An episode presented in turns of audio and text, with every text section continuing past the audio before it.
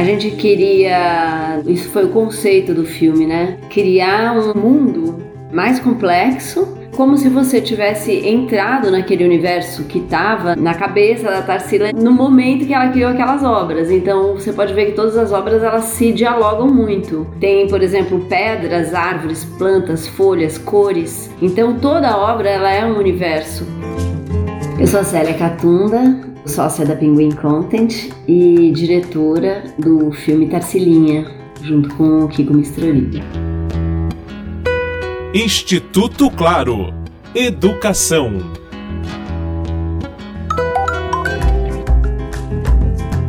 Tarsilinha é uma animação inspirada na obra de Tarsila do Amaral, artista marcante da primeira fase do movimento modernista brasileiro. O longa-metragem aproxima ainda mais crianças da obra de Tarsila, que já é muito conhecida entre este público. O filme é uma aventura fantástica de uma menina, que é a Tarsilinha, que sai em busca das memórias perdidas da mãe. No começo do filme, subitamente tem uma ventania e as lembranças dela são roubadas, tanto os objetos como as lembranças que estão dentro da cabeça. E o tema memória, ele tá ao longo do filme todo, porque ela vai catando esses objetos e ela descobre que existe uma lagarta ladra de memórias, né? E essas são memórias de todos nós. Então, é, o filme é sobre isso. Quando der meia-noite, essas lembranças serão minhas. Um dos conceitos ligados ao modernismo é a antropofagia, metáfora que faz paralelo com o canibalismo para defender que, na arte, a influência cultural de outros países deve ser devorada e assimilada, resultando em uma identidade brasileira. Um dos roteiristas da animação, Fernando Salem descreve como essa antropofagia é representada em Tarsilinha. Onde o Brasil se lembra dele mesmo? Como é que você pode dizer isso para uma criança? Quando ela entra dentro do Abapuru, aparentemente ameaçador é entrar na memória. É um caos. É um museu desorganizado. Ele engoliu tudo e ali está tudo.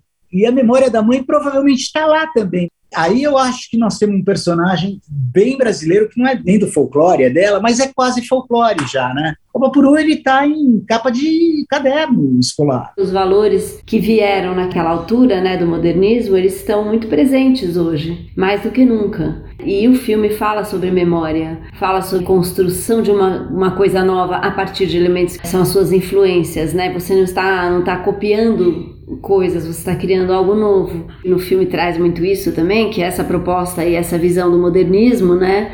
Que a nossa cultura ela é, ela é formada de múltiplas influências, né? E, e, e, que a gente teria que materializar isso em uma coisa que é genuinamente brasileira. E ela é formada de influências é, francesas, portuguesas, europeias de forma geral, mas também é, africanas e os índios brasileiros, e tudo isso a Tarsila soube muito bem colocar. É, tanto que os personagens, né, são personagens eh, que trazem isso. A diretora do filme cita que é muito comum ouvirmos falar em jornada do herói. Tarsilinha, no entanto, valoriza a jornada de duas heroínas, uma das telas de artes, outra das telas de cinema. A gente vê um paralelo entre a jornada da Tarsilinha, personagem, e a jornada da Tarsila do Amaral. O filme não é autobiográfico, mas as duas tiveram uma jornada de heroína, de sair do seu ambiente, é, da sua casa, da sua segurança e se lançar no mundo desconhecido. Dentro do Abapuru, incrível, lindo, surreal, tão mágico. A Cilinha não tem medo, lhe sobra coragem, lógico. No caso da Tarsilinha, que entra nesse mundo, que ela vai conhecer personagens surreais, exóticos e toda aquela paisagem, e ela vai ter que lidar com o desconhecido. Ela é uma menina que no começo do filme é insegura, um pouco medrosa, e ela é obrigada a se lançar, né? E eu acho que a Tarsila do Amaral foi também muito corajosa, né? E se lançou num mundo que era predominantemente masculino. Né? E para isso ela teve que romper com muita coisa na vida. Naquela época, ainda mais. O outro roteirista da animação é Marcos Aurelius Pimenta. Ele reforça a visão de Célia Catunda sobre o que aproxima a personagem da artista. A ligação está mesmo com a imaginação dela, eu acho. Que a imaginação dela foi corajosa, foi audaciosa, rompeu ali com padrões estéticos da época, e a menina tem também esse mesmo tipo de atrevimento, de ousadia, de coragem de entrar num mundo novo ali e se arriscar com a, o propósito de salvar a mãe, né, resgatar as memórias da mãe o personagem Tarsilinha se ligaria mais à, à audácia da imaginação da Tarsila do Amaral. E eu acho que para as crianças e particularmente para as meninas, né, é muito inspirador. Você saber o quanto ela conquistou, até onde ela chegou e como esse trabalho, né, depois de 100 anos, é, tá tão atual. Você as formas e a toda a linguagem visual, ela é, ela é muito original hoje ainda.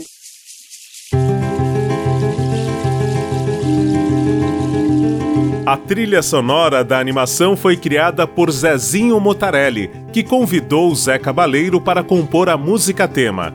Zeca nos conta como o modernismo está presente na canção, que ele interpreta junto com Naozete. Vai Tarsila, leva na mochila, coragem sem fim todo o filme remete, de certo modo, a esse ideário modernista. O Sapo, que é um personagem é, muito importante, que está na canção também, é um personagem meio oswaldiano, assim, que gosta de brincar com as palavras, de fazer trocadilhos e graças e tal com a, com a língua, né? com a língua mãe. Personagens como o Saci, a Cuca, que são personagens extraídos do, do imaginário popular né, brasileiro, e que era uma coisa também muito cara ao modernismo, né? É, reavivar esses símbolos nacionais e tal. Então, todo filme tem um pouco essa aura é, que remete à cena da Semana de Arte Moderna.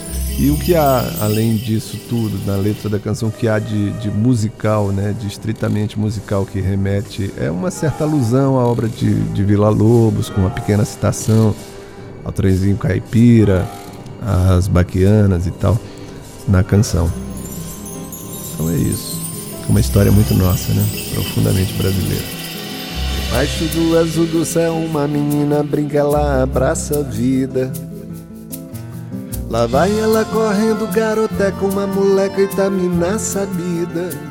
Célia conta que Tarsilinha foi exibida em escolas da rede pública de Florianópolis e que pôde constatar que Tarsila do Amaral é a artista do movimento modernista mais estudada e conhecida pelas crianças.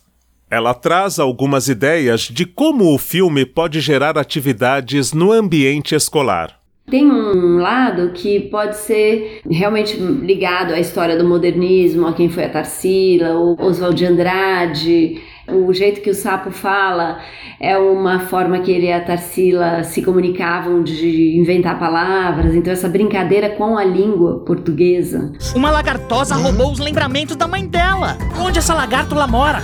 A representação das figuras, como ele é o sapo da Tarsila, como você pode fazer o seu próprio sapo, então no sentido da criança se desapegar daquelas criações estereotipadas e tentar fazer coisas que sejam realmente diferentes. E também essa questão da memória, né? Por que, que é importante você catalogar e é, estudar o que aconteceu, conhecer o passado? Qual que é o significado disso na vida é, de nós todos, né? Tarsila do Amaral é ainda hoje um grande nome da pintura no cenário internacional e traz na sua obra elementos e temáticas populares em uma arte genuinamente brasileira.